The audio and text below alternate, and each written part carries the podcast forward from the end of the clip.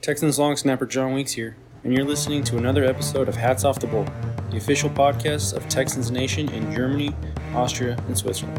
Horns up. Empty backfield first half of the 43 of Houston. Quick throw left side. Cooks has the first down and more up the sideline. Cooks off to the races. 30, 25, 20, 15, 10, 5. Rock and roll. Touchdown. Houston.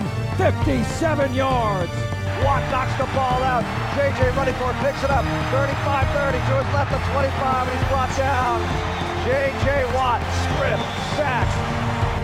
Intercepted, too high for Duke Johnson, and it's Joseph off to the races. Nobody near him. Jonathan Joseph will walk into the end zone. Pick six for Houston. Hallo und herzlich willkommen zum neuen Podcast der Texans Nation Heads of to the Bull. Es sind Dinge passiert. Wir haben einen neuen Head Coach, der gar nicht so unbekannt ist. Wir haben viele zur Auswahl gehabt. Josh McCown, ähm, dann noch den DC von den Eagles. Im Endeffekt ist es eine Inhouse-Lösung geworden. Warum das jetzt so ist, was sich ändert und wer noch dazugekommen ist als Coaches, werde ich jetzt äh, mit der kompletten Macht der Admins besprechen. Ähm, hallo Cedric. Einen wunderschönen guten Abend. Hallo René B. Einen wunderschönen guten Abend. Hallo René J. Servus Leute. Und hallo Christian. Hi. Ja, wie schon gesagt, ähm, wir haben einen neuen Head Coach. Es ist unser Defensive Coordinator Lavi Smith geworden. Mit ihm ging auch ähm, etwas in Erfüllung, was wir uns gewünscht hätten, nämlich dass wir Pep Hamilton im Team behalten. Ähm, ja, Lavi Smith. Er stand nicht auf der Liste, wurde sehr spät interviewt. Wie, wie kam es dazu? War das ein Schnellschuss jetzt zum Schluss, weil man gemerkt hat, man äh, bekommt seine Kandidaten nicht mehr? Oder ähm, war dann Josh McCown doch nicht so gut im Coaching-Thema drin? Oder wie seht ihr das?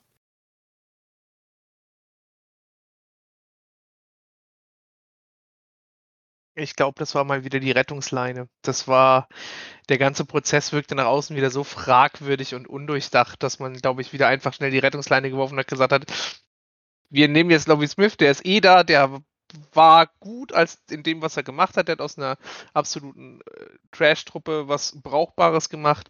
Lass uns den befördern. Wir brauchen jemanden, es klingt jetzt wieder so aus, aus dieser Position des, des, des weißen, gut äh, situierten Menschen sehr böse, aber wir brauchen jemanden, der farbig ist an der Spitze des Teams, weil in der NFL momentan zu wenige davon rumlaufen.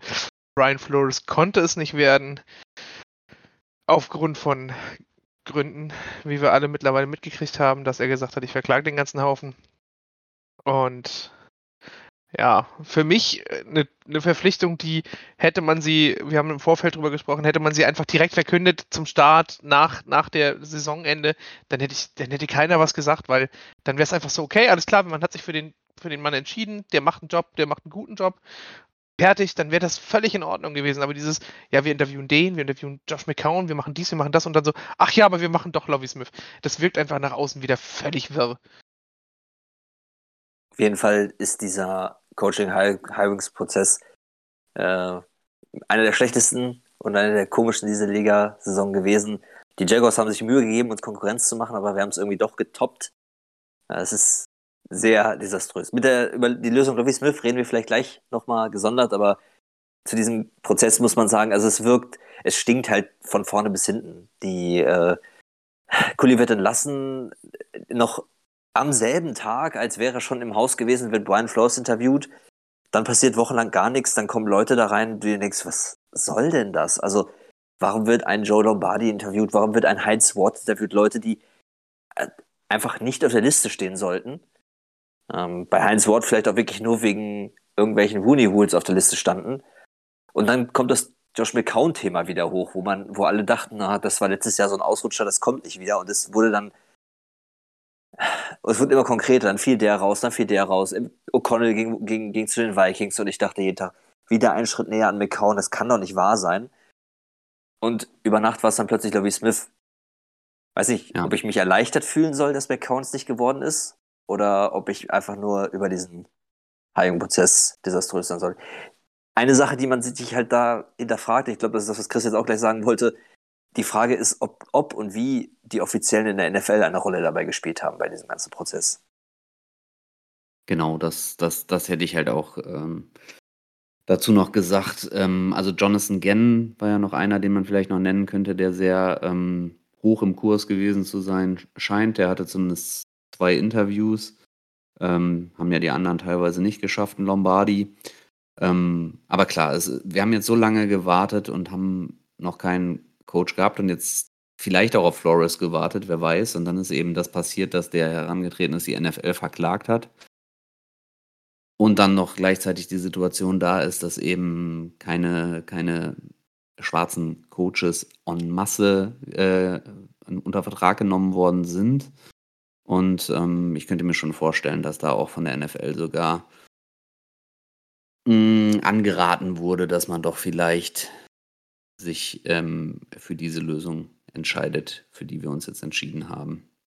Was ich aber ganz lustig fand beim, beim Hiring Cycle, muss man noch sagen, es war ja so wirr und so, so wild und so kurios, dass man dann auch nichts mehr gehört hat. Dass zum Beispiel ähm, Patrick Storm, den, den kennt ihr ja auch alle, ähm, dann auf die Idee kam, irgendwie, der hat dann angefangen, das, den, den Jet, den, das Flugzeug von den Texans, sie haben ja ein eigenes Flugzeug, das hat er dann äh, über den Flight Tracker angefangen zu verfolgen und dieses Flugzeug ist dann tatsächlich von Houston erst nach Los Angeles, wo O'Connell ist, dann irgendwie nach Philadelphia, wo Jonathan Gannon ist und dann ist es nach, nach Philadelphia und er hat dann irgendwie reingestellt ins Internet, wann diese Flugzeiten sind.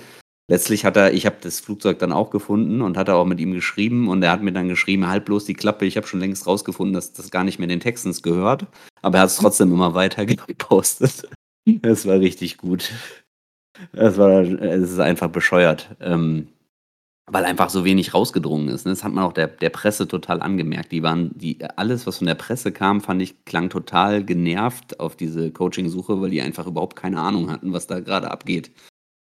Und ähm, ja, aber letztlich ist es einfach komisch, dass, dass ähm, Lovie Smith gewählt wird, obwohl der die ganze Zeit gar nicht zur Debatte stand und dann auf einmal steht er zur Debatte und wird es dann halt. Ähm, für mich hat es einen Fadenbeigeschmack.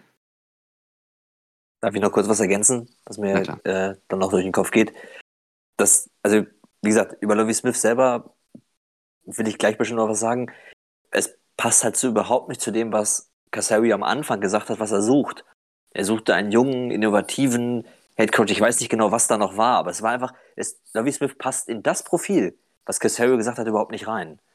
Kann trotzdem sein, dass Smith jetzt ein guter und für unsere Situation passender Coach ist, aber es ist nicht das, was wir gesucht haben. Und das wirklich, die Krone, da setzt für mich darauf auf, äh, also die Krone dafür ist noch, dass Lovie selbst in seiner Antrittsrede, in seiner Pressekonferenz gesagt hat, er weiß selber nicht, wann genau er zum Kandidaten geworden ist, so kurz vor Schluss.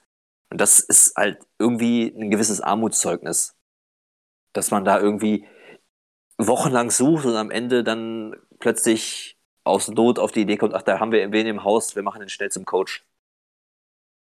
Ja, er wirkt auf jeden Fall ein wenig überrascht ähm, als in seiner Antrittsrede. Also schien wirklich so, dass er davon keine Ahnung hatte und dann von heute auf morgen das entschieden wurde.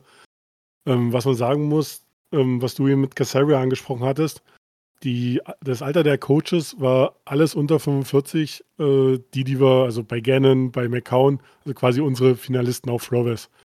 Mit Lavi Smith haben wir jetzt einen, der ist drei Jahre jünger als David Cully. Er ist jetzt 63, Cully war 66.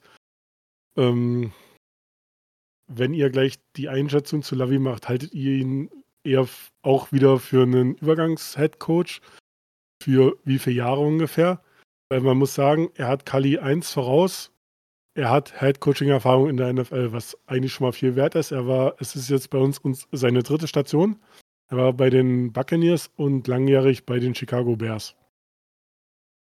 Also für mich persönlich muss ich ganz ehrlich sagen, ich persönlich finde, Lavi Smith ist eigentlich eine coole Lösung. Also ich finde, ganz ehrlich, er hat die Pressekonferenz gerockt. Also muss man halt so sagen. Ich weiß nicht, inwiefern man das nicht mögen konnte, was er da halt abgezogen hat. Ähm, ob er eine langfristige Lösung ist, ich denke, drei, drei Jahre könnte man damit gehen und ich denke, dann könntest du sagen, dass du was Junges, Neues installierst. Ich denke, ich, wir reden hier von einer Zweijahreslösung. Das wollte ich auch gerade sagen. Was ich, was ich daran gut finde, an der Situation ist, dass man jetzt scheinbar offener mit ihm kommuniziert. Weil eine der Thema, äh, Dinge, die in der Pressekonferenz thematisiert wurden, war die Frage, was ist jetzt mit McCown? Ähm, Lovie Smith hat mit McCown über Jahre schon zusammengearbeitet. Der war in Chicago sein Quarterback, der war in Tampa Bay sein Quarterback und hat ihm damals schon geraten, in, in, äh, als Coach anzufangen. Und er hat gesagt, er hätte Josh McCown gerne Habt ihr euch einen DC als neuen Head Coach gewünscht oder wie seht ihr die Hire jetzt im Allgemeinen? Ich meine, dass man, äh, dass es jetzt von Casario ausging, konnte man in der Pressekonferenz sehen, da sich unser Owner McNair so komplett daraus gehalten hat und alles in den Himmel gelobt hat, was Casario getan hat, was auch teilweise ein bisschen äh, lächerlich war. Aber äh, hättet ihr euch mehr was Offensiveres gewünscht oder wie seht ihr ähm, Lavi jetzt als neuen Head Coach? So also gewünscht hätte ich mir definitiv eher ein offensiv-minded, aber ich kann damit durchaus gut leben, dass es ein defensiv-minded ist, der die Defense halt gut im Blick hat. Ich muss ganz ehrlich sagen, ich finde dieses diese OC äh, Offensive und Defensive-minded äh, Diskussion etwas overweighted. Du hast halt immer das Problem, wenn du einen Defensive-minded Head Coach hast, und deine Offense gut funktioniert, dass dein OC in der Regel irgendwo anders Angebote bekommt. Das ist immer diese Frage, willst du das deinem jungen Quarterback antun, dass dein OC relativ schnell weg ist? Ich glaube, das spielt bei uns jetzt aber, also mit, mit, wenn jetzt Scannen zum Beispiel geworden wäre oder Flowers, hätte ich ein bisschen mehr Bauchschmerzen mit der ganzen Situation. Bei Flowers, weil er einfach es bisher nicht hingekriegt hat, eine Offense mit Plan auf, auf die Beine zu stellen. Das war in Miami wirklich grausig über die ganze Zeit. Und bei Gannon ja, selbst wenn der gut funktioniert, der soll ja toll in den Interviews gewesen sein. Ich hab, bin selber recht froh, dass der nicht zu uns gekommen ist. Ja. Ähm, da weiß ich halt nicht, wenn der wirklich gut gewesen ist und die Offense gut funktioniert, dann hätte es sein können, dass der OC dann vielleicht schnell geht und wir brauchen eine neue Offense für Mills.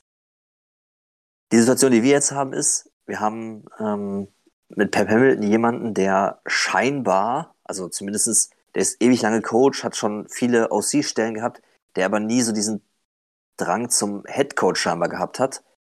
Ähm, und auch andere Positionen, wo er hätte hingehen können, für die Posten bei uns aufgegeben hat. Also vielleicht, vielleicht ist es auch eine Melancholie, die aus mir spricht, aber ich könnte mir gut vorstellen, dass der mit Mills wirklich arbeiten will. Und dass er deshalb äh, auch ein bisschen länger hier bleiben könnte.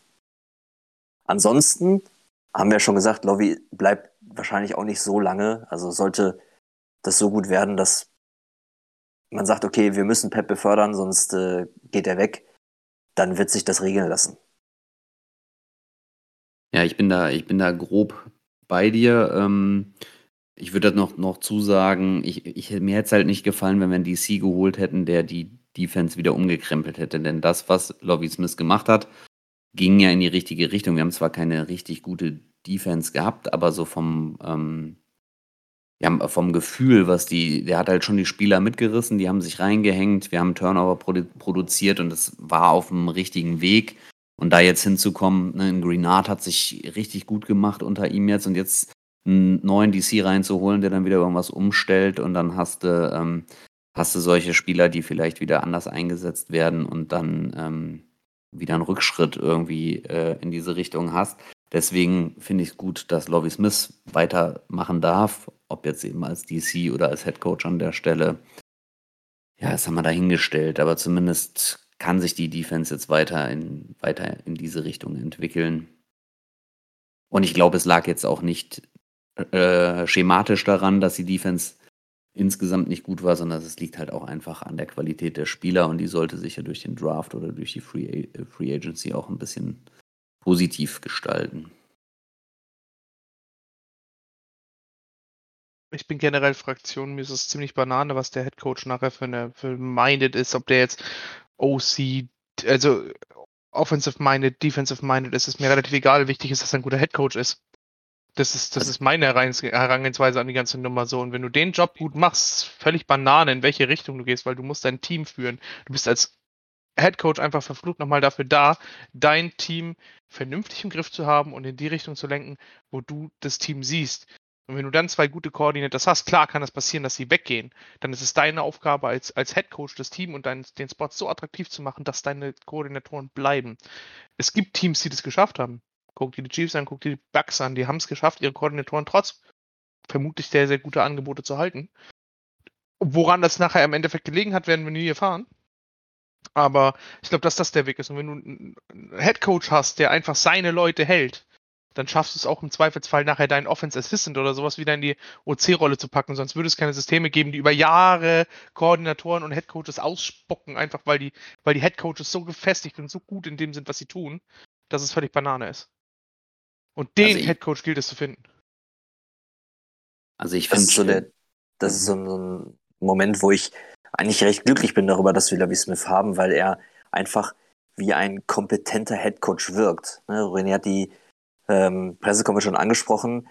Äh, der hat dort, das ist das erste Mal, seitdem ich Texans-Fan bin, dass wir einen Headcoach haben, der weiß, wie er mit den Medien spricht, der weiß, was er da zu sagen hat, der auch dir ehrliche Sachen sagt, die vielleicht teamflächig toll sind, aber das dann nachher so verkauft, dass es positiv ist. Also diese Sache, Fipsi hatte das in der Gruppe auch schon mal thema- thematisiert, der sagt, der sagt, ja, das Stadion ist leer, weil wir im Moment nicht gut waren, aber wir arbeiten daran, das besser zu machen. Ich gebe euch mein Wort, das wird besser werden. Sowas willst du halt hören. Und das haben wir halt jetzt über fast acht, neun Jahre nicht gehört von Head Coaches. Und das macht, das stimmt mich persönlich positiv. Ähm, da war noch eine Szene, wie er einen, ähm, einen Season-Ticket-Holder am Telefon überzeugt, äh, äh, sich äh, doch wieder sein Abo zu verlängern, irgendwie sowas in der Art. Das sind so Situationen, wo ich denke, ähm, das ist ein Mann, der dem traust du zu, halt ein Team zu führen. Und ich glaube, das ist das, was wir jetzt brauchen. Und umso mehr ärgert mich, dass wir jetzt ein Jahr lang so einen, ich will jetzt nicht böse sein, aber irgendwie so eine Art Klassenclown da hatten, der viel gut Laune ausgestrahlt hat, aber echt nicht, keine Kompetenz ausgestrahlt. Das ist echt schade. Schade für Kuli, der ein toller Mensch zu sein scheint, aber halt auf dem Posten falsch war. Im Ja, Endeffekt man muss man sich fragen, warum ist Lovie Smith nicht letztes Jahr Coach geworden? Beziehungsweise man muss sich fragen, warum sind wir auf die Idee gekommen, ihn als Head Coach zu installieren, was halt, wo halt vorher noch nie jemand auf die Idee gekommen ist, ihn überhaupt als Coordinator zu installieren. Weil das hat sich halt gezeigt, er kann es halt nicht. Ne? Also ihn im Team zu haben, sicherlich nicht unbedingt verkehrt. Aber er ist halt für solche Führungspositionen, ja, ich weiß nicht genau, genau, man sagen kann, man kann ihn nicht ernst genug dafür nehmen. Aber das ähm, scheint ja in diese Richtung zu gehen. Und da hat äh, Lovie Smith einen, ganz anderen Auftritt hingelegt mit deutlich mehr Ernsthaftigkeit. Ähm, Also um nochmal so so ein positives Wort für Kali zu fallen zu lassen, ich glaube, das ist einfach der, der Grund dieser Verpflichtung war nicht, dass man A, sportlich erfolgreich sein wollte oder dass man sagt, okay, ich will irgendwie mit dem Team was Bestimmtes erreichen. A, Respekt dafür, dass er mit dem Team noch vier Siege rausgeholt hat, egal gegen wen. Ich finde das absolut respektabel, weil wir einfach eine Gurkentruppe waren letztes Jahr. Äh, Und B, finde ich es halt, glaube ich, war es einfach wichtig dafür, den, diesen, diesen Mannschaftsgeist und diesem Team noch irgendwas zu geben, dass es hat, okay, wir können noch nach vorne blicken. Und das war, glaube ich, die Verpflichtung. Und dafür war er sehr, sehr wichtig, dass dieses Team einfach noch was findet, woran es glauben kann, worauf es Bock hat. Weil natürlich spielst du für deinen, für deinen Job, weil es ist dein, deine Arbeit, das zu tun. So wie wir jeden Tag zur Arbeit gehen, auch wenn wir es vielleicht scheiße finden. Aber im Was- Football hast du die Möglichkeit, gerade als Free Agent zu sagen, nee, ganz sicher nicht, Mann. Die, auf den Job habe ich halt gar keinen Bock. Dann bleibe ich lieber ein Jahr zu Hause, weil mir geht's finanziell gut genug. Aber glaubst du wirklich, dass wir mit Lovie Smith nicht sogar noch besser gestanden hätten oder das Team nicht auch noch besser ausgesehen hätte oder das Team nicht genauso gut abgeholt hätte wie Kali? Ich bin Möglich. davon, also allein nur nach der Pressekonferenz selber schon überzeugt davon, dass wir, dass das deutlich besser ausgesehen hätte noch. Verstehe ich absolut, weil ich finde, dass er auch tatsächlich äh, unfassbar sympathisch auf der PK war. Auch danach einfach so das, was er, wie er sich gegeben hat gegenüber der Kamera. Ey, ich hätte ihm aus der Hand gefressen. Der Typ hat einfach eine Grundsympathie. Genial, geiler Typ. Aber die Frage ist, ob du ihn letztes Jahr schon verbrennen wolltest. Und er kam ja aus dem College ähm, zurück. Er war ja einige Jahre College Coach bei den ähm, Illinois, Illinois, ne? So heißen die, glaube ich. Und äh, war da alles andere als erfolgreich. Und ähm, Wobei ich, könnte mir vorstellen, dass, ist, ist Ja. das Texans der, ähm, ich weiß nicht, was sind, sind die sind, ich weiß nicht, in welcher, ich wusste es vor, ich habe es gestern noch gehört, äh, in welcher Conference sie sind, aber die sind das, äh, ich glaube Big Ten, ne? Das, also wirklich das äh, Kanonenfutter dort. ja, aber nichtsdestotrotz ist halt die Frage, ob man äh, ihm halt das zugetraut hat, dass er in der NFL wieder als Head Coach funktioniert. Oder ob man nicht gesagt hat, komm, wir gucken erstmal ein Jahr Defensive Coordinator kann er machen. Entwickelt sich die Defense so, wie wir es uns vorstellen, dann Also könnte man das zumindest ausschmücken. Was ich auf jeden Fall sehr fraglich finde, ist eben ähm, Nick Casario an der Stelle. Denn die Coaching-Suche, die er da jetzt letztes Jahr gemacht hat, um eben sich für Kali zu entscheiden, hat er ja selber jetzt quasi schon bestätigt, dass das nicht so sinnvoll war, indem er ihn nach einem Jahr schon wieder entlässt. Und die diesjährige Suche war auch nicht so besonders sinnvoll. Ähm, was machst du, wenn, wenn jetzt die Saison so läuft, dass du am Ende der Saison 2 und 15 stehst oder 3 und 16 stehst? Dann müsstest du ja also die Konsequenzen wiederziehen und sagen, okay, Smith war dann doch auch nicht der Richtige. Und ähm, ja, was macht das mit Casario dann an der Stelle? Also laut unserem Owner war es die beste ähm, Headcoach-Suche, die er jemals gesehen hatte, laut der Pressekonferenz. Ah, Also, ja, hat auch nicht so viele mitgekriegt, ne? Ja. also da, da merkt man so an solchen Aussagen, dass halt äh, unser Owner in dem Football-Business überhaupt keinen Plan hat. Ähm, solche Aussagen lassen ihn da auch in einem ganz schlechten Licht dastehen. Ähm, andere Ja. Frage, habt ihr jetzt noch, ähm, bis auf deine Frage, Christian, noch irgendwas ähm, dann zu Lavi Smith? Sonst würde ich noch mal kurz auf die anderen verpflichteten Coaches dann eingehen wollen. Nein, wäre dann nur ein Short-Tag zu Casario. Die einzige Option, dass der, dass man den noch ernst nehmen kann, auch als GM in meinen Augen, ist, wenn er weiterhin im Draft und in der Free Agency einfach einen kompetenten Job macht. Weil wenn er den stellt, dann kannst du halt auch mal eine Coaching-Suche irgendwie verzeihen. Aber wenn er da jetzt halt auch richtig ins Klo greifen würde dieses Jahr, dann musst du halt auch über die Verpflichtung Casario nachdenken und müsstest den eigentlich konsequent feuern. René, sag Ja. es, oder wenn er einen guten Watson-Trade stemmt. Mehr wo- wollen wir zu Watson nicht sagen. Ich war es wenigstens nicht derjenige, der gesagt hat. Ja, also, ja, ihr könnt mich jetzt dafür nicht köpfen. Ja, alles gut, aber das sind so ähm, Aufgaben eines GMs, die äh, extrem teambildend sind, teamentscheidend, die diese Offseason anstehen, die gemacht werden müssen, woran man ihn wirklich äh, nächstes Jahr messen kann, wo auch halt dieses Abschneiden des Headcoaches äh, dann eine Entscheidung mit ist. Ähm, zu den angesprochenen anderen Coaches. Wir haben ja unseren Offensive Coordinator von letzten Jahr nach äh, zu den Titans verschifft. Da wird er Passing Game Coordinator. Ähm, warum nicht, wenn sich die Konkurrenz schwächen will, habe ich heute auch schon gehört. ähm, unser Special Teams Coach Frank Ross bleibt. Wir haben ähm, Ted White geholt als Offensive Assistant. Der war als Spieler in der äh, EFL, nee, nicht EFL, sondern wie hieß es? Ähm, XFL.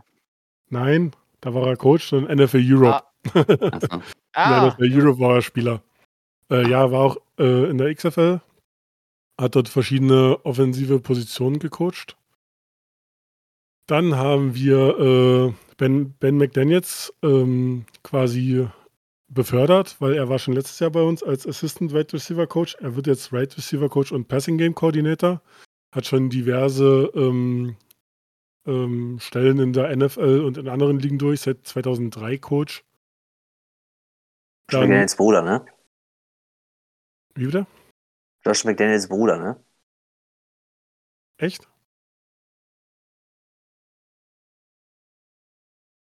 nein. Ich meine nicht. Das ist nicht. Er ist, der. Bru- ist, er ist der jüngere Bruder von äh, Josh McDaniels, doch. Doch, Zumindest echt? laut okay. Wikipedia. Okay. Oh, okay, das ist mir gar nicht aufgefallen. Auch nicht schlecht. Ja, dann, ähm, wenn wir dann noch Josh reinholen, dann wird es wieder ein Familienbusiness. Ähm, dann haben wir Tim Mm. Berbenich. Der wird unser neuer Titans Coach, war ähm, vorher Running Back Coach bei den Las Vegas Raiders und hat auch in der NFL schon verschiedene offensive Positionen äh, besetzt, meistens als äh, Quality Control Coach. Ähm, ein Jahr war so Defensive Assistant. Ist auch schon langjähriger Coach seit 2003. Dann haben wir noch äh, Hal Hunter als Assistant Offensive Line Coach verpflichtet. Der war vorher bei den Giants. Hat dann jetzt zwei Jahre Pause gemacht. So auch von der offensiven Seite ist Coach seit 1982. Also auch ein sehr erfahrener Coach. Und als neuer O-Line-Coach äh, ist Greg Warhop. Das könnte eine der interessanteren Coaching-Verpflichtungen sein. Der war vorher bei den Jacksonville Jaguars Offensive Line Coach. Ähm, vorher bei den Bucks und bei den Browns. Ähm, ich habe mir jetzt die Coaches nicht näher angeschaut, aber falls ihr was zu ihm habt, dann würde ich das gerne mal wissen. René, René hatte mir das so, so super schön geschrieben. Warhop coacht schon länger, als wir alt sind. Stimmte bei mir leider nicht ganz. Er hat da mein Alter unterschätzt. Aber ähm, er ist äh, seit äh, 1984 irgendwie ähm, O-Line-Coach und ähm, also von daher ist er echt schon extrem lange im Business. Ich bin trotzdem ein bisschen kritisch, weil die Vereine, bei denen er da zuletzt ähm, gewesen ist, jetzt nicht unbedingt die besten O-Lines ähm, ja, präsentiert haben. Ne? Also gerade bei den, bei den Jaguars, René hatte das äh, auch, als wir darüber gesprochen haben, schon ähm, argumentiert, dass die halt auch nicht die, das beste Personal mitgebracht haben. Aber nichtsdestotrotz, für die mich vom hat er. Talk hätten ihn wahrscheinlich als äh, Drehtürmechaniker bezeichnet. Wahrscheinlich. Aber ich, also er hat da, er hat die ähm, O-Line der, der Jaguars ja auch mit dem mäßig guten Personal nicht besser äh, gemacht. Und deswegen bin ich da schon ein bisschen kritisch, ob, äh, ob das jetzt so die Top-Lösung ist. Gut, aber äh, für irgendjemanden musste man sich ja entscheiden. Ähm, der, der Tight End Coach gefällt mir persönlich ganz gut. Burbanick, der ähm, bei den Raiders vorher gewesen ist. Der war zwar der Running Backs Coach, aber Josh Jacobs war ja trotzdem ordentlich und er soll auf jeden Fall einen gewissen Einfluss auf Darren Waller gehabt haben. Und ähm, ich weiß nicht, ob die wirklich einen eigenen Tight End Coach hatten oder ob, warum er mit, mit dem so viel zusammengearbeitet hat. Aber wenn er wirklich mit ähm, Darren Waller zu tun hatte, dann, ähm, dann finde ich das keine verkehrte Verpflichtung. Ja, zu den anderen weiß ich tatsächlich jetzt so viele auch nicht. René, was wolltest du noch was sagen zu Warhop? Ich wollte generell sagen, dass, dass so Assistant Coaches wirklich schwer einzuschätzen sind.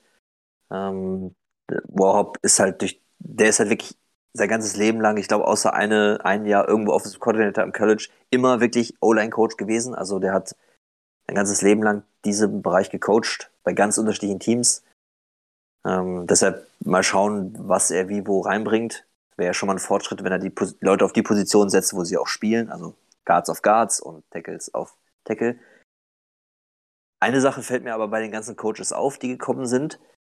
Sie haben alle Verbindungen zu Pep oder zu Lovey. Also sie haben alle schon mal zusammengearbeitet.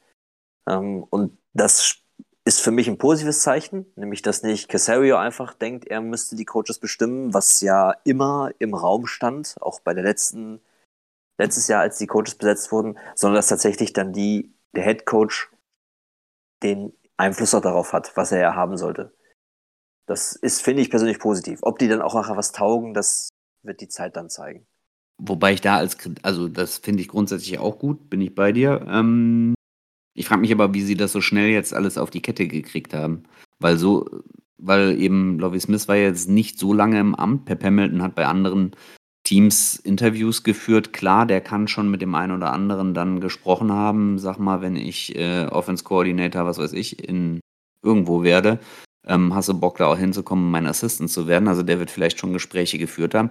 Aber Lovie Smith kann ja eigentlich nicht so wirklich viele Gespräche schon im Vorfeld geführt haben. Und dafür sind die Verpflichtungen relativ schnell meiner Meinung nach gekommen. Wenn du so lange im Job bist wie Lovie Smith oder Pep Hamilton, dann hast du bestimmte Menschen in deinem Telefon, wo du anrufst und sagst, hey, Diggi, hast du Bock? Let's go. Ja, und dann sagt er, ja, was, was kriege ich? Ja, Summe X darf sich nochmal mit dem GM unterhalten, alles klar, Dankeschön, wir sehen uns morgen. Und dann ist das Thema erledigt. Aber die müssen ja zumindest auch irgendwie vertrags- oder vereinslos oder was auch immer das in dem Moment geht. sein. Dann, also ich denke, also das sind ja alles Leute, wie ich das jetzt alles richtig mitgekriegt habe, die sind ja größtenteils nicht verpflichtet gewesen, woanders. Die da jetzt zu uns gekommen sind. Außerdem, wenn ich das richtig verstanden habe, hat dieses, diese ähnliche Lücke von Non-News zwischen die Finalisten stehen fest und Lovie wurde verpflichtet, vor allem damit zu tun gehabt, dass man bei den Coaches die Optionen bei dem Coaching-Staff analysiert hat. Wenn ich das richtig verstanden habe, ist Gen auch vor allem deshalb rausgefallen, weil der Coaching-Staff, den er mitbringen wollte, den konnte man wohl so nicht zusammenstellen. Das habe ich zumindest so aus den Nachhinein rausgelesen. Es war ja so viel Zeit dazwischen, vielleicht hat man da tatsächlich auch über solche Optionen nachgedacht. Und Pep Hamilton wurde interviewt, ja, aber er musste ja bei den anderen Interviews auch sagen, wen bringt er mit. Also wird er sich da vorher schon Gedanken drüber gemacht haben. Ja. als, als europäisches Beispiel für die, die halt in Europa vielleicht ein bisschen mehr unterwegs sind oder sowas, wenn, wenn man jetzt äh, unseren allerliebsten Fernsehcoach, Coach Izuma, anrufen würde und sagen würde, pass auf, halt, hast du Bock, Headcoach bei oder Offensive Coordinator bei Team X zu sein, Cleveland Browns, was immer, was auch immer, äh, dann würde er jetzt auch nicht sagen, ach du, oh, wo kriege ich jetzt Coaches her? Dem würden garantiert auf Schlag fünf Leute einfallen, wo er sagt, ich rufe da mal an, frag mal nach, ob die Bock haben, mit mir zu coachen. Das sind einfach so, die haben ihre, und in der FL ist es ja nochmal viel, viel größere Dimension, die haben einfach ihre Leute, mit denen sie halt auch schon jahrelang zusammengearbeitet haben, weil die Verbindungen sind ja da bei den Leuten. Und dann rufst du halt an und sagst, da hast du Bock zu mir zu kommen, unter mir zu arbeiten, mit mir zu arbeiten und dann findet sich da, glaube ich, recht schnell was. So, bevor wir zum nächsten Thema kommen, ähm, eine Frage hätte ich noch. Ähm, Lavi wird ja Plays callen und es äh, sieht nicht so aus, als ob wir einen weiteren DC einstellen. Ähm, irgendwas dazu? Äh, seid ihr fein damit oder sagt ihr, hm, naja, vielleicht wird es nicht doch ein bisschen zu viel mit Headcoach und alles? Ich meine, er hat die Erfahrung. Wie seht ihr das? Also ich persönlich finde es äh, Schwachsinn, keinen Defensive Coordinator zu stellen. Einmal aus dem, aus dem Grund, dass du, wenn du, äh, wir haben jetzt in fast allen wichtigen Coaching-Positionen einen Minority Coach oder auch einen Schwarzen, wenn man das so sagen darf. Ähm, und durch die äh, aktuellen Regeln, die Rooney Rule, ist es ja auch so, wenn dir ein Coach später weggeholt wird, kannst du einen Draft-Pick bekommen. Und äh, alleine deswegen finde ich es eigentlich Unsinn, eine Position freizulassen und dir diese, dieser Möglichkeit zu berauben, egal was sich daraus entwickelt. Ähm, und was ich seltsam finde, ist ja der Sohn von Lovie Smith ist ähm, unser Linebacker-Coach und dass er ihn nicht ähm, ebenfalls quasi upgradet und gleichzeitig zum Defensive Coordinator macht, das wundert mich schon stark warum er seinem eigenen Sohn da die Chance jetzt nicht, nicht gibt. Und ähm, ja, das kann ich mir nicht so wirklich erklären, warum er das alles selber machen möchte. Ich bin generell komfortabel damit, wenn ein Head Coach Plays callt. Das machen in der Liga relativ viele, sowohl Defense als auch Offense. Das ist okay. Wo ich Schmerzen mit habe, ist, wenn sich ein Head Coach wirklich um alles kümmern sollte. Wir hatten mit O'Brien jemanden, und das hatten wir seit Jahren das Problem, dass der alles selber machen wollte. Dann hat er keinen OC gehabt, dann musste noch Jam nebenbei machen. Auf jeden Fall kam er dann teilweise samstags zum Team, stellt fest, er muss noch was am, am, am Gameplan ändern. Und dann war das halt so, dass wir ein ganzes Jahr lang im ersten Viertel keine Punkte gemacht haben, weil wir am Anfang nichts auf die Kette gekriegt haben. Muss natürlich nicht so kommen, aber es wäre schon schön, wenn man da jemand an der Hand hätte, der sich um den Play, Play äh, den, ah, um den Gameplan kümmert, Entschuldigung der sich darum kümmert, der das vorbereitet, vielleicht auch im Sinne von Lovey, da wird sein Sohn ja Sinn machen, ähm, dass einfach der Head Coach sich auch um andere Dinge kümmern kann, die ja in seinem Aufgabenbereich fallen. Im Rahmen des Super Bowls, um auch den Haken zu schlagen, sehen wir gerade einen der, ich glaube, bekanntesten und, und prominentesten Coaches der letzten vier, fünf Jahre mit Sean McVay und selbst der hat einen Offensive Coordinator. Einfach um sich Arbeit wegnehmen zu lassen, weil du kannst es nicht alleine stemmen. Ja. Und der Typ ist halt einfach nachweislich unfassbar erfolgreich mit dem, was er tut. Zwei Super Bowl-Teilnahmen jetzt mit dem jetzigen, wie es dann nach der Aufnahme mit dem Super Bowl nachher aussieht, ob er ihn gewinnt oder nicht, steht noch in den Sternen. Aber das sind halt einfach so Beweise dafür, auch, auch ein, ein Bill Belichick hat in der Regel Koordinatoren, die ihm zuarbeiten. Der callt vielleicht im Endeffekt die Defensive Plays oder sowas, aber er hat immer irgendwo einen Koordinator rumflitzen, der für ihn diese Arbeit erleichtert. Nicht abnimmt, aber erleichtert. Oder Kazarian im Ohr. Sean McVay hat aber auch einen Get-Back-Coach, damit er nicht einfach nur rumrennt. Ich glaube, das haben mittlerweile also, fast, ich glaube, das haben echt viele mittlerweile, oder? Diesen Get-Back-Coach, also, den sieht man noch nicht so offensichtlich. Belichick ist leider gerade das, das einzige Beispiel, was, was äh, wo es nicht stimmt, weil er hat tatsächlich keinen Defensive Coordinator gehabt letztes Jahr und die Nachricht kam raus, dass er keinen OC hatte. Also Jared Mayo ist offiziell nur Linebackers Coach, obwohl er, glaube ich, sogar Plays gecallt hat. Ähm, aber das Patriots, Patriots äh, System ist einfach nicht kopierbar. Ich meine, wenn was Belichick, Belichick kann halt alles okay, aber das hat das bisher nirgendwo funktioniert. Und bei uns ist es wirklich grandios gescheitert mit dem ähm, omnipotenten Supercoach GM. Ähm, so einen Weg muss man einfach nicht gehen. Und es hat, es hat ja wirklich überhaupt keine Vorteile. Jetzt, wenn, wenn wenn du jetzt jemanden, um das von, von, von Chris nochmal aufzugreifen, jemanden hast im Staff, zum Beispiel den Sohn von Lovey, der macht vielleicht diese Aufgaben eines DCs mit, weil er sie machen muss, weil kein anderer sie machen kann. Irgendwer sieht das und sagt, oh, den hole ich mal als DC weg, kriegen wir gar nichts. Dann kriegen wir keinen Pick, kriegen wir nichts. Wenn der aber DC ist und man will den wegholen, ja, dann gibt's was dafür. Das ist es. Diesen Posten umsetzen zu lassen, ist einfach Schwachsinn. Setz irgendwen dahin. Ob der was taugt oder nicht, das kann man ja später schaffen. Bau irgendwen auf. Lovey ist halt nur zwei, drei Jahre da.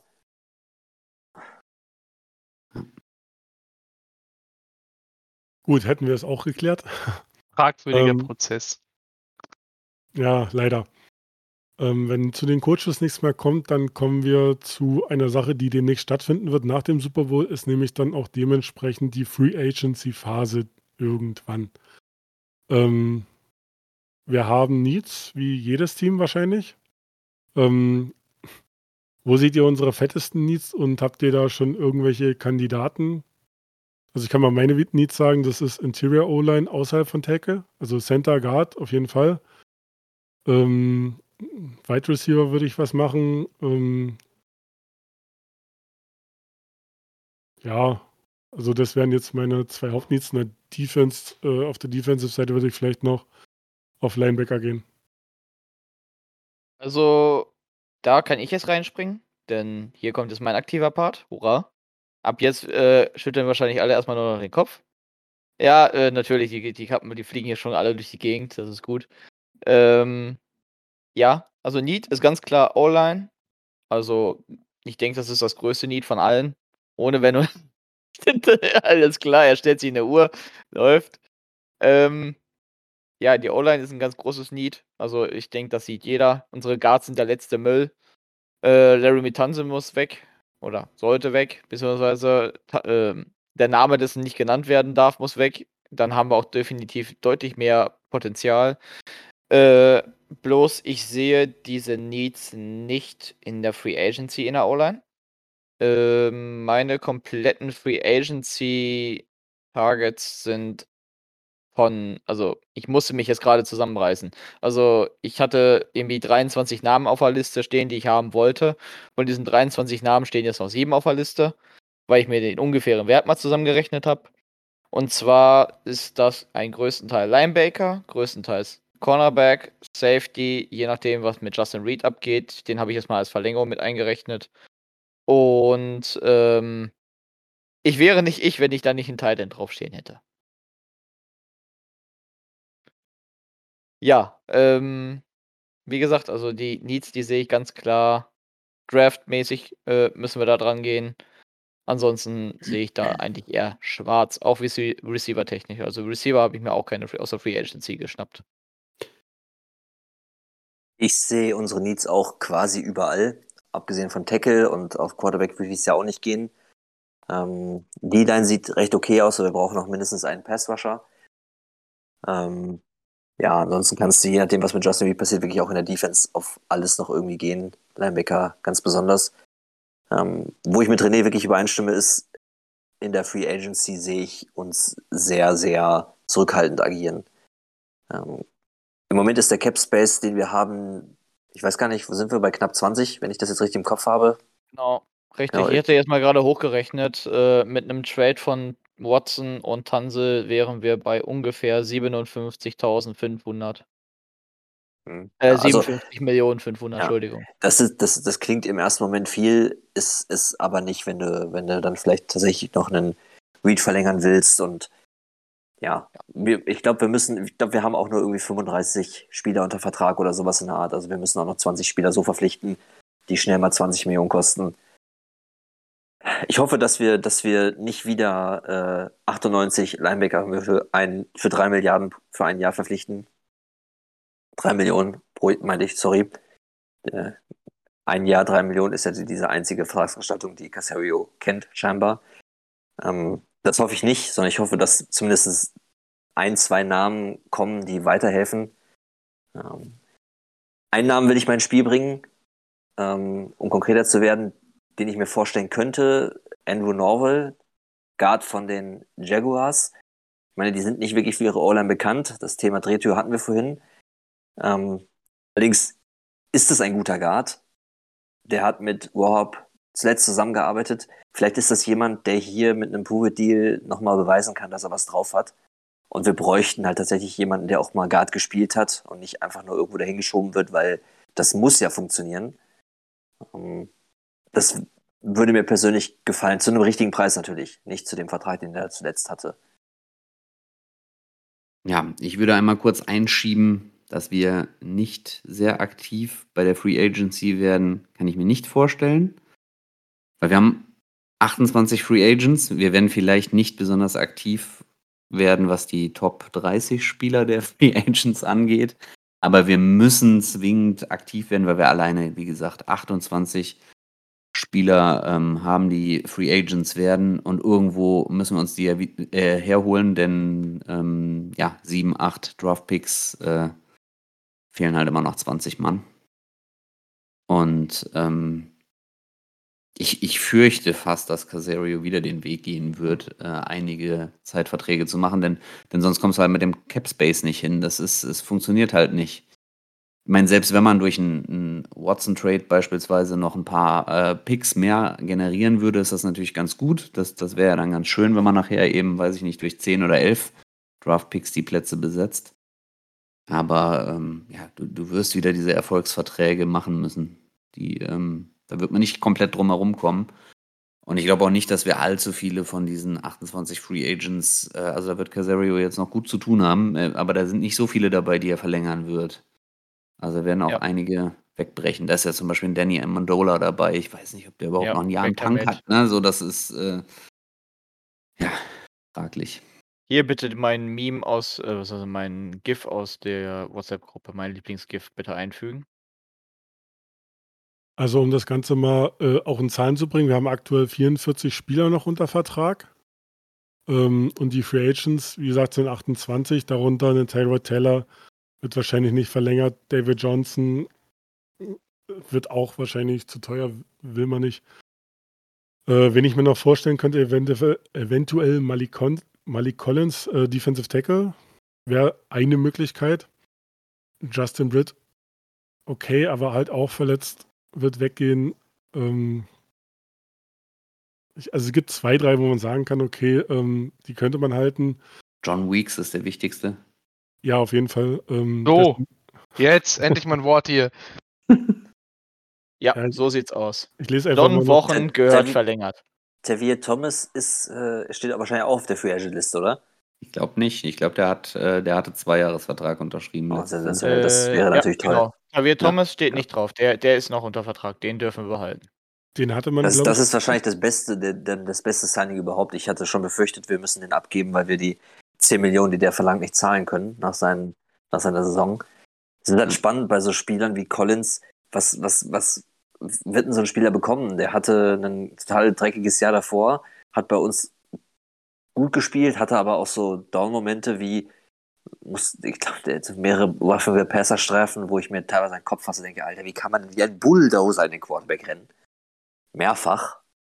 Ähm, und uns da Drives kosten. Ähm, da bin ich echt mal gespannt. Ja. Ähnlich ist es auch bei Kamu Grugier Hill, der hat auch ja, teilweise genau. gut gespielt oder viele Tackles gesammelt, war dann aber auch teilweise angeschlagen unterwegs und, und hat halt auch ja, Spiele, wo er an einigen Tackles vorbeigesegelt ist. Also, ähm, ja, und wenn er jetzt aufgrund dessen, dass er einfach irgendwie, weiß ich nicht, Spiele dabei hatte, wo er knapp 20 Tackles gesammelt hat, dann, dann irgendwie das doppelte Gehalt verlangen will, das funktioniert halt vom Cap Room dann nicht. Ja, ebenso wie Christian Kirksey, der auch eigentlich eine recht gute Saison hatte, sich dann aber auch äh, verletzt hatte.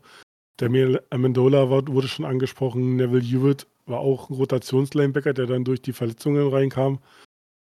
Chris Conley auch nur leichte Flashes, ist äh, 29, wird nicht verlängert in meinen Augen. Justin Reed ist halt noch so eine Frage, hat in meinen Augen auch nicht überragend gespielt. Also der baut eigentlich über die Jahre immer mehr und mehr ab. Äh, könnte auch mehr zeigen. Titan ähm, Jordan, Ak ja. Bei Jordan, Jordan Akins endet der Rookie-Vertrag und ihn wird man nicht verlängern, weil er wird Definitiv. 30. Er ist halt sehr spät in die Draft gekommen. Ich glaube, wir haben ihn mit 24 oder 25 geholt. Und wenn du dein Rookie-Vertrag dann durch ist und man hat ja gesehen, dass äh, andere Titans definitiv über ihm sind, was die Value angeht. Ob das jetzt äh, äh, in, in Brevin Jordan war oder ähm, na, Pharaoh Brown, ja, haben alle mehr gesehen oder äh, Anthony Auclair als er. Also Äh, da muss man dann ergänzen, zum Beispiel Anthony Eclair und Pharaoh Brown sind beide Free Agent, die müssen wir beide verlängern. nein. Doch, sind beide Free Agent. Ja, aber muss man beide nicht verlängern. Ja, nein, muss man nicht, aber ne, ansonsten hätten wir nur noch Brevin Jordan auf dem Roster und das wäre ein bisschen sehr knapp. Ja, ich würde direkt nochmal dazu sagen, dass eins unserer wichtigsten Needs auch die Position Cornerback sein wird, denn auch ähm, Desmond King ist ähm, einer der bekannteren unserer Cornerbacks gewesen, nicht unbedingt der besseren Cornerbacks, aber eben der bekannteren und auch ja, bei der Gruppe besseren. Ähm, da muss eigentlich was passieren. Also das wäre halt, wäre halt schön, wenn man im Draft ähm, früh Defensive Line und auch ähm, Secondary Corner adressieren könnten. Das, das würde mir schon gut gefallen. Oder halt in der Free Agency, aber ich glaube halt nicht, dass wir in der Lage sind, einen JC Jackson oder so Kaliber zu uns zu holen, was natürlich perfekt wäre. Ne? So, so ein Nein, Spieler. der ist ähm, definitiv nicht im Budget mit Also drin, du- den kriegen wir nicht. Um das, um das mal kurz zu erwähnen, du sprichst mir aus der Seele. Ich wurde das Thema Cornerback, weil es jedes Jahr einfach meine Lieblingsgruppe ist, wo ich jedes Mal sage, holt Cornerbacks, die sind Müll. Das sage ich jetzt seit, ich glaube, seit wir diesen Podcast, auf, auf Podcast aufnehmen, seit über zwei Jahren, sage ich einfach permanent, die Cornerbacks sind absoluter Müll. Cedric, eigentlich waren deine ersten Worte, als ich dich kennengelernt habe, unsere Cornerbacks sind Müll. Also von Ja. daher. So, und das ist halt einfach Fakt. Ähm, das ist meine große Hoffnung, dass man da irgendwie nochmal noch mal reingrätscht und wenn man irgendwie so ein paar ältere Spieler holt, die, die halt schon ihre besten Jahre hinter sich haben, je nachdem, was sie halt nachher preislich machen, Stefan Gilmore, je nachdem, was der finanziell nachher haben möchte und auch kriegen wird, äh, generell Chris eine gute Idee, Harris, aber ich glaube nicht, dass so jemand sich für ein Team wie uns entscheidet. das ist natürlich möglich, je nachdem, was er für andere Angebote kriegt, aber das wären so, Ja.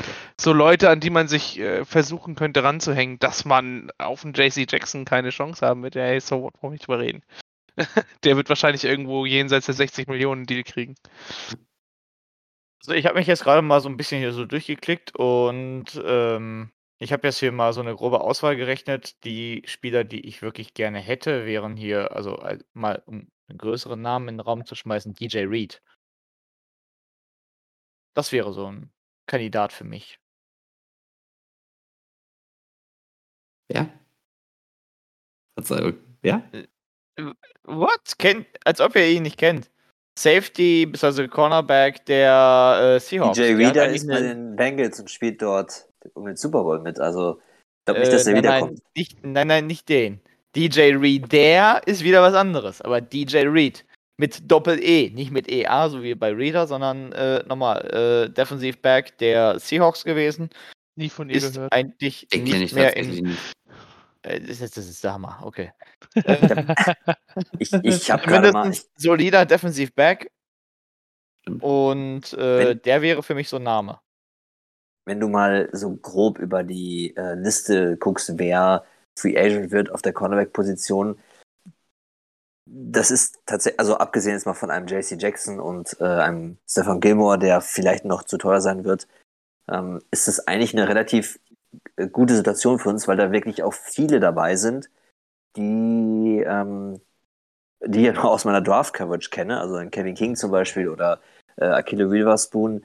Das sind Leute, die ähm, im College eigentlich recht gut waren, aber in der Liga noch nicht so auf ihrem, auf ihr Tempo gekommen sind, wo sie hin wollten.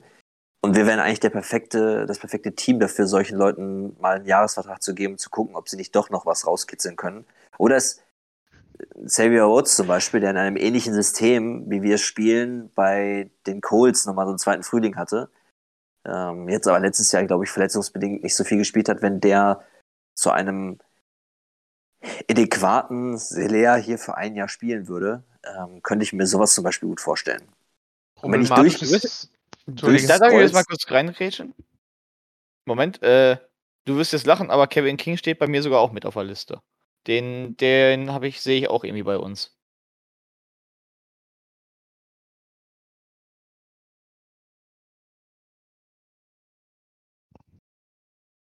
Äh, aber ich, ich muss sagen, ich stimme dir voll und ganz zu. stimme ich dir völlig.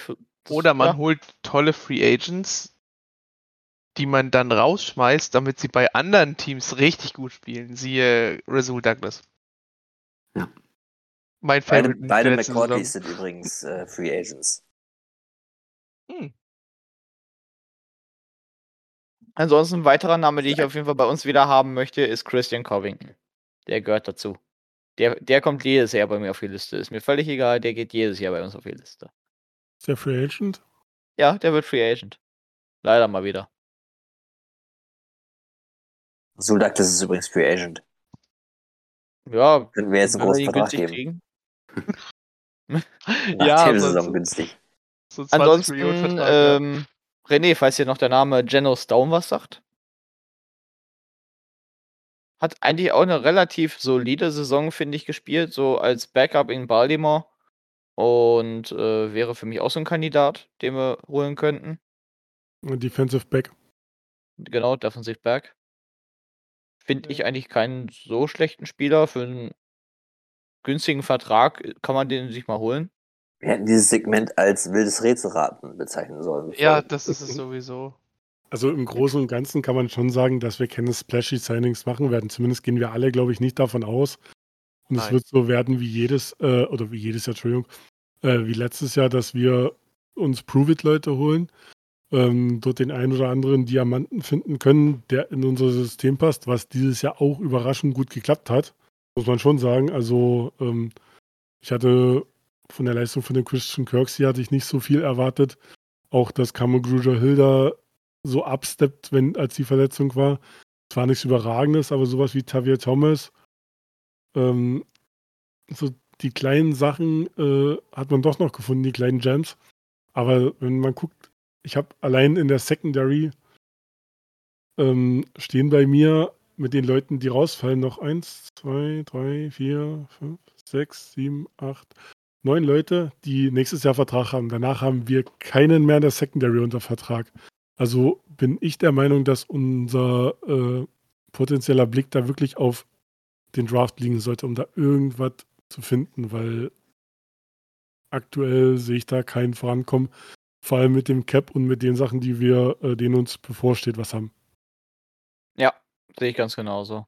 Also von den Free Agents werden wir uns nicht viel holen. Ich denke mal von den äh, Resignings sind wir bei Desmond King vielleicht ganz okay, wenn wir ihn günstig nochmal kriegen können, eigentlich ganz gut aufgestellt. Justin Reed hoffen wir, dass wir ihn verlängern können. Ähm, aber ich gehe ehrlich gesagt nicht davon aus, dass wir ihn kriegen. Kamel Gruge Hill möchte ich gerne behalten, die Marcus Walker, Christian Kirksey, John Wochen. Also, äh, muss, das, das ist Pflicht. Äh, Anthony Auclair, Jaron Christian und Chris Conley sowie Pharrell Brown und Chris Moore. Das sind für mich die Kandidaten, die wir verlängern. Gut. Äh, ach ja, nach, und nach einem Watson und Tanzel Trade, Entschuldigung, dass ich hier nochmal reinrutschen muss, äh, bin ich jetzt mit einer Verpflichtung, also wir schieben einfach Watson zu den Eagles, da kann er gerne verrotten, ähm, habe ich mir mich bei seinem, bei deren Roster bedient und zwar mit Javan Hargrave.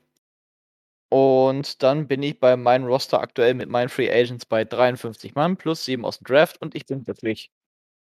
Also über so eine ungelegten Eier kann man reden, aber das ist alles zu viel Spekulation in meinen Augen, äh, weil wie wir letztes Jahr schon so eine Situation hatten, bei der wir gedacht haben, dass wir dieses Problem loswerden können äh, und es nicht geklappt hat, würde ich es genauso wie dieses Jahr belassen und erstmal schauen, was passiert und ob es passiert und wenn es passiert. Weil ähm, die Situation wird nicht besser und ob wir wirklich das bekommen, was wir wollen, je länger die Zeit ähm. geht, das steht auf einem anderen Blatt. Und deswegen würde ich so eine Spekulation eigentlich komplett rauslassen wollen. Bekommen wir eh nicht, weil Brandon Scherf und Devontae ja. Adams und Chris Godwin sind zu teuer. Also genug Spekulatius für heute. Ähm, jetzt, wo wir mit den Free Agents durch sind, würde ich, hätte ich gerne noch einen Tipp von euch. Ähm, da wir endlich mal wieder in der ersten Runde picken werden, äh, ein First Pick Mock. Unsere Needs sind bekannt. Ähm, wen hättet ihr da? Ich habe schon viele Dinger gehört, wo man sagt, okay, der könnte so fallen, der könnte so fallen, das Team nimmt das, das Team nimmt das.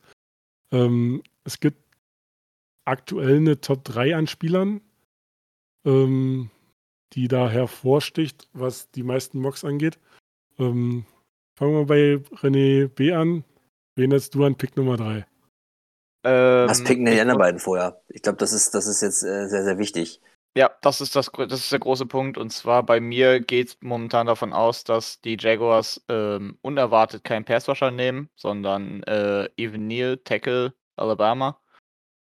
Ähm, an zwei wird äh, Kevin Thibodeau gehen, ist meine Vermutung, nach Detroit. An drei kommt jetzt die große Spekulation. Entweder wir holen uns Aiden Hutchinson oder es wird ein Downtrade. Also du bist bei Hutchinson oder Downtrade. Äh, ihr ja. könnt euch euer Szenario machen, wie ihr das äh, möchtet. Ähm, aber wie es René schon erklärt hat, das war ähm, relativ nachvollziehbar. Die ähm, Jaguars haben definitiv ein O-Line-Problem und das wäre ein Pick, der halt äh, definitiv so passieren könnte. Also jetzt nicht irgendwie, dass äh, Malik Willis zu den Jaguars geht, sowas wird nicht passieren. Ja, zumal halt die Jaguars ihren Left Tackle in die Free Agency sehr wahrscheinlich entlassen werden.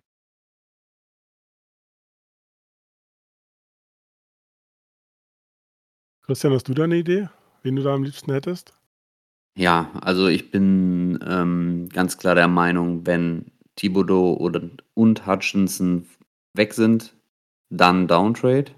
Wenn einer von den beiden da ist, dann eben denjenigen, der da ist. Wenn wir einen Downtrade machen, glaube ich, dass die Möglichkeit besteht, weil irgendjemand wieder für einen Quarterback hochgehen wird. Das, das passiert ja immer. Kenny Pickett ist jetzt total hochgegangen ähm, bei den Quarterbacks durch den Senior Bowl. Ob der jetzt an, an drei wirklich interessant ist, weiß ich nicht. Aber irgendeiner wird hoch wollen, um sich einen Quarterback zu holen. Das ist einfach über die letzten Jahre zu krass gewesen. Und ähm, wenn wir runtergehen, und äh, könnte ich mir vorstellen, dass man dann irgendwie auch einen, einen Derek Sting, Stingley oder so sich dann holt. Ja, als Late-Pick Derek Stingley, wenn wir ihn, keine Ahnung, je nachdem, wer halt den Pick kauft, wenn wir ihn an 7, 10 8, oder 9, was kriegen. Irgendwo, ja. 7, 8, 9, finde ich Stingley ist ein ak akkurater Pick, ja, könnte man gehen. Würde dahingehend interessant werden, an 9 picken die Broncos, ähm, an 6 picken die ähm, Panthers, das sind beides Teams, die wenn jetzt nicht Aaron Rodgers gerade nach Denver geht, äh, die einen Quarterback brauchen, äh, die Teams davor, also ich glaube nicht, dass die, die Giants einen Quarterback picken. Äh, sollten sie vielleicht tun, aber ich glaube das nicht. Äh, könnte zumindest interessant sein. Und Atlanta sollte auch irgendwann sich mal über einen Quarterback Gedanken machen. das sind so die 6, 8, 9, die Picks, die da interessant sind. Also ich muss halt Washington, halt wirklich Washington sagen, ist in 11. Die werden vielleicht ja. auch noch so welche. Also wenn wir, wenn wir nicht so teuer sind mit unserem Preis, also ich kann mir vorstellen, dass wir nicht den riesen Berg an Picks bekommen, den die letzten Jahre für die Quarterback-Picks, äh, Quarterback-Trades draufgegangen sind, aber wenn wir, äh, ich sag mal, mit einem First Rounder zufrieden sind, der das Jahr später kommt, warum nicht? Ja. Sehe ich eigentlich ich, ganz akzeptabel. Ja. Besonders wäre, Atlanta sehe ich halt in diesem Need, weil die brauchen Nachfolger und ich finde, die Draft Class jetzt, die bietet sich halt perfekt an für Quarterbacks, die du hinter einem erfahrenen Quarterback anlernst. Ich glaube, also ich, ich persönlich weiß noch nicht, ob ich, ob ich das sehe, dass dann Downtrade wirklich kommt und ob Casero den dann auch machen äh, will. Also er, er, hat gesagt, dass er den machen würde, aber das kommt dadurch auch das Angebot drauf an, ne? Wenn du, keine Ahnung, von den Steelers das Angebot bekommst, keine Ahnung, von, von, von 25, nee, bei 20 sind sie, runter zu traden und also von 3 auf 20 und die kriegst nur einen First-Round-Pick, das würde ich zum Beispiel nicht machen wollen.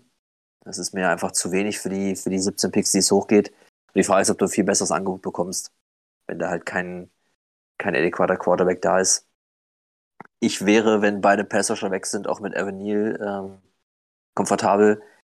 Äh, es ist jemand, der äh, gegenüber von Titus die rechte Seite auf Jahre lang äh, das Tackle schließen würde. Wir müssen uns dann noch um das Guard-Thema äh, kümmern. Eventuell könnte man Neil, das hatten wir auch schon diskutiert, mal ein Jahr auf Guard setzen, Hack, Hack nochmal ein Jahr geben auf White Tackle.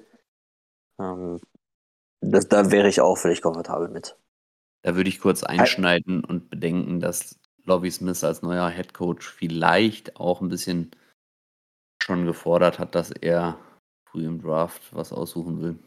Ich wollte gerade sagen, ähm, ein Pick, den ich mir, also den ich, den ich vom Positional Value halt äh, abkotzen würde, wenn der passieren würde, ähm, aber so vom Spieler her gut fände, wäre Kyle Hamilton. Der ist Safety. Safety würde ich normalerweise niemals dort picken. Niemals. Niemals nie. Ähm, der Spielertyp macht aber total Sinn in Lobbys Defense, weil der nicht nur äh, einen der Safety-Spots dauerhaft besetzen kann, sondern genauso gut auch in der Mitte, ähm, ich sag mal, als, als äh, Cover-Guy für, die, für diese Michael-Aufgaben, die in Lobbys Defense ja sehr anspruchsvoll sind, eigentlich gut funktionieren würde. Der hat halt bei Notre Dame auch überall gespielt in der Defense. Abgesehen von Defensive Tackle logischerweise, aber sonst überall. Der hat geblitzt, der war ähm, Slot Corner, der war außen auf Corner, der war Safety, der war Linebacker. Das wäre halt, ich sag mal, die Position, die man in der Defense eigentlich brauchen würde. Optimal wäre natürlich Downtrade, drei Plätze runter und ihn da zu nehmen. Aber ich sehe halt da noch nicht so den. Also wenn die, wenn die Panthers drei Picks hochgehen und wir kriegen was dafür gerne, rein vom, vom, vom Spielertyp her wäre der natürlich perfekt für uns.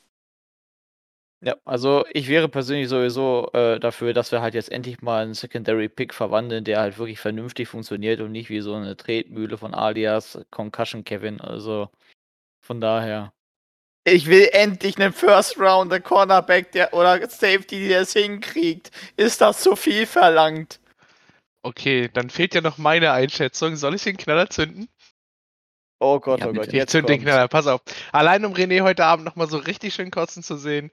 Äh, wir traden zurück. Ich breche mit sämtlichen Szenarien und Mitte der, Mitte der Runde ziehen wir Sam Howell, Quarterback. Thema erledigt. So. Ich bin raus. Nein, äh, zum realistischeren Szenario, wo ich tatsächlich ganz, ganz große Freude dran hätte, wären Hutchinson, Thibodeau Oh, sorry, oder sorry, ganz Sadie. klar Derek Stinley. Ganz kurz. Ähm, wir müssen die Zuhörer gerade sagen, dass René tatsächlich weggegangen ist vom Bildschirm. Er ist verschwunden gerade. Kannst du Nee. das bitte nochmal wiederholen, was du gesagt hast, Sadie, bitte? Also nochmal von. René, ich wäre auch wunderbar zufrieden bei den, bei den Szenarien, die ihr durchgesprochen habt. Je nachdem, wie halt die ersten drei Pick oder ersten zwei Picks vor uns fallen, wäre ich ganz klar dafür, dass wir einen der drei äh, großen Namen wie Hutchinson, Thibodeau oder Stingley ziehen. Safety wäre mir an dem Punkt einfach viel zu früh, selbst wenn wir uns drei, vier, fünf Plätze fallen lassen, ist, ist Safety für mich einfach Ende erster Runde aller, aller frühestens ein, ein Pick wert. Das ist äh, auch da kriegst du halt gute Safeties in späteren Runden, was die Vergangenheit halt deutlich gezeigt hat. Und klar ist ein Hamilton ein extrem guter Spieler, keine Frage, aber nicht vor der Ende erster Runde. Wenn man jetzt irgendwie einen Haufen Picks für wen auch immer kriegen würde und vielleicht ist einer late dabei, dann kann man sich darüber nochmal Gedanken machen, wenn er dann noch verfügbar ist. Aber nicht als, als, als Key-Spieler, als Säule für eine neue, für, für eine neue Ära. Und das ist nicht Safety, das ist ein Number One Corner, ein Number One äh, Edge oder halt ein Number One Left Tackle direkt nach Quarterback. Deswegen auch eben gerade mein Sam Howell, weil so spaßig finde ich den gar nicht. Aber das hat viel mit dem zu tun, wie ich über, über bestimmte Positionen denke. Und deswegen bin ich halt ganz klar bei Edge oder Cornerback. Gerade weil Cornerback einfach unsere Baustelle Nummer zwei ist nach der Interior O-Line. Die Frage ist halt auch, ob man realistisch denken will, was Casario macht, ne? weil der tradet womöglich dann sogar noch hoch, um irgendwas zu machen. Und verschwendet er noch ein paar andere Sachen. Wer weiß. Ja, danke, nein. Ich Oh, mach verzichte. mir keine Angst. ja, also um, um, um einfach mal eben nochmal diesen, diesen Joke, den ich gerade nochmal so rausgehauen habe, vielleicht nochmal so ein bisschen ins logische Licht zu rücken. Klar, wir haben jetzt Mills aktuell, der keine desolate Saison gespielt hat, sondern wirklich okay und solide als Quarterback äh, in dem Pick, wo wir ihn gezogen haben. Und natürlich möchte man ihm jetzt mit, mit besseren Umständen eine Chance geben, aber wenn man von einem Quarterback überzeugt sein sollte, und dann ist mir das auch völlig egal, wer das jetzt im Draft ist, wenn ein GM und auch vielleicht ein Headcoach sagt, der Typ ist es, auch wenn wir den alle nicht auf dem Zettel haben. Und der ist es dann, dann muss man diesen Weg gehen, in meinen Augen. Ganz einfach. Und wenn der Pick weg ist, say so what, das ist ein Lotterielos. Und da ist Quarterback einfach die verflucht nochmal wichtigste Position auf diesem verkackten Feld. Und da ist mir auch völlig egal, an welcher Stelle wir den nehmen. Ähm, ja, meine Einschätzung, ich wäre auch bei Pass-Rushern ähm, an der Seite von Charles Romenu, dass wir da was tun sollten und für einen eventuellen Downtrade äh, nochmal kurz zu dem. Jonathan äh, Greenard meinst du wahrscheinlich. Äh, ja, Greenard, Entschuldigung. nochmal zu dem, äh, zum Avenir, was äh, ihr angerissen hattet.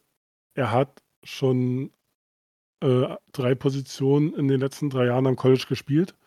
Also er kann Left Guard spielen, hat er gemacht. Er kann Right Tackle spielen und er kann Left Tackle spielen. Also, äh, aber ich sehe, ich sehe das noch nicht, dass, dass, dass, dass wir ihn holen.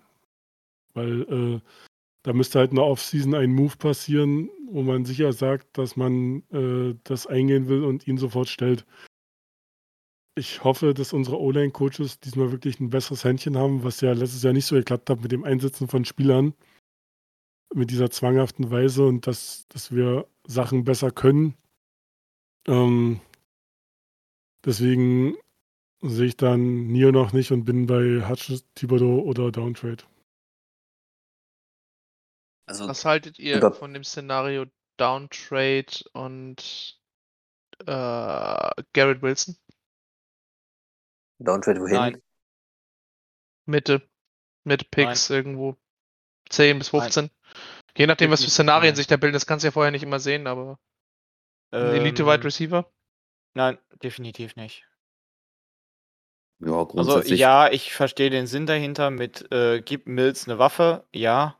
Aber äh, das Receiver-Jahr ist doch durchaus stabil und sehr, sehr stark. Ich würde da dann eher sagen, dass man da in die zweite Runde geht und in der ersten Runde dann bei einem Mid-Round-Pick dann eher sowas wie Kenyon Green oder äh, Tyler Linderbaum, sofern man ihn noch kriegen kann, nimmt, dass man seine Interior O-Line gefixt hat und die Right Receiver-Position. Das hat man über letzte Saison über die Wide Receiver auch gesagt. Bisher sind eineinhalb ungefähr eingeschlagen. Der Rest war bisher ziemlich dürftig. Das stimmt. Ja, es kommt halt ein bisschen, Ding ist es kommt mal, halt, wie sie ankommen. Es kommt halt auch vor allem darauf an, wie du deine, also wie der Positional Value für dich ist. Also äh, es gibt Leute, die haben äh, Wide Receiver als drittwichtigste Position in ihrem Team, die sagen, äh, habe ich keinen Quarterback und keinen Edge zu ziehen, dann ziehe ich einen Wide Receiver. Ich bin eher da, dass ich da sage, da ist O-Line für mich und Wide Receiver ein ganzes Stück weiter hinten. Ähm, das ist wahrscheinlich Geschmackssache. Also aber First Round brauchst du halt keinen Guard ziehen, also außer das ist ein outstanding nee. Spieler wie ein Quentin, Nel Quentin Nelson oder sowas. Ja. Äh, Vera Tucker, weiß ich nicht, wie der jetzt eingeschlagen hat. Bei den Jets habe ich nicht weiter drauf geachtet, aber das war letzte, letztes Jahr der First Round Guard.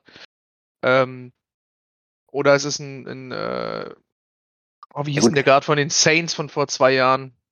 Der, der, der, der große Vorteil von einem Avenir wäre ja, dass er, dass er sowohl Tackle als auch wie ähm, wie gerade sagte, dass er, dass er beide spielen kann. Ne? Also das ist jemand, der dauerhaft dein Right Tackle sein wird, äh, wenn Teil des Links ist. Aber lass mal den einen Move, den Toffee meint, nicht passieren. Und vielleicht überlegt man sich dann doch, dass man Titus Howard nochmal auf Right Tackle stellt.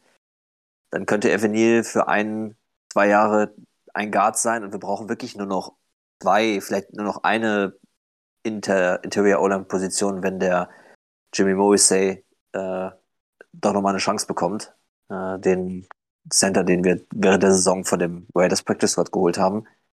Und dann hättest du die Line relativ stabil. Und das wäre für mich eigentlich das wichtigste Ziel. Dafür die Line stabil Morris zu kriegen, dass Mills Zeit hat. Bitte? Dafür müsste man Morrissey verlängern. Er hat aktuell keinen Vertrag und ist als Free Agent gelistet. Ja, ich würde aber auch sagen, ich glaube, wir machen nochmal eine separate Draft-Folge, weil ich bin zum Beispiel in dem ich Thema glaube, auch noch nicht tief genug drin. Also ich kenne zwar die Namen, von denen ihr sprecht, ich habe mich aber noch nicht, wer weiß wie intensiv, äh, mit den einzelnen Spielern befasst und auch noch nicht allzu viel geguckt. Das hatte ich mir jetzt auch vorgenommen für nach dem Super Bowl eigentlich. Wie jedes Jahr. Ähm, das bezüglich nochmal so der Aus Bezüglich nochmal der Aussage, dass die Receiver-Class nicht ganz so eingeschlagen hat. Der Wanta Smith hat äh, über 900 Yard zusammen, Jane Redde über 1000 Yard, Jamar Chase über 1000 Yard, Kyle Pitts über 1000 Yard. Gott, Alter, der beste Titan seit Ewigkeiten. Ähm, Anfänger. Und auch äh, die Spieler Kadarius Tony, Rashad Batemore, Rondell Moore und äh, Amon Rasang Brown sind eingeschlagen. Ebenfalls Anthony Schwarz und Nico Collins. Also war ja auch ein Spiel mehr. war schon stabil. ich sag's mal so, das, was du jetzt gerade sagst, stützt aber ähm, Sallys Argument total, weil die, die eingeschlagen haben, waren die drei Top-10-Spieler oder Top 12 Spieler. Was ja hieß, ja, die dass man sind nicht alle Top 12 gegangen, die sind auch zweite und dritte Runde gegangen. Ja, aber ich meine, die, die drei, die, die drei Top-Leute, ja, die wirklich klar. gut eingeschlagen haben, sind die drei, die halt äh, Genau, Top Ganz 12 gegangen sind. Dazu später Aber- nach dem Podcast mehr. genau. Wir werden Ich uns glaube, wir haben Draft uns jeden heute hier einen Wolf die- gesammelt ohne Ende. Wer bis zum Ende durchhält, ich wünsche euch viel Spaß beim Hören, viel Spaß beim Super Bowl, falls ihr uns vorher noch hört, falls ihr uns danach hört. Ich hoffe, ihr hattet ein schönes Super Bowl-Wochenende. Bis zum nächsten Mal, Horns ab. Horns ab. Horns ab.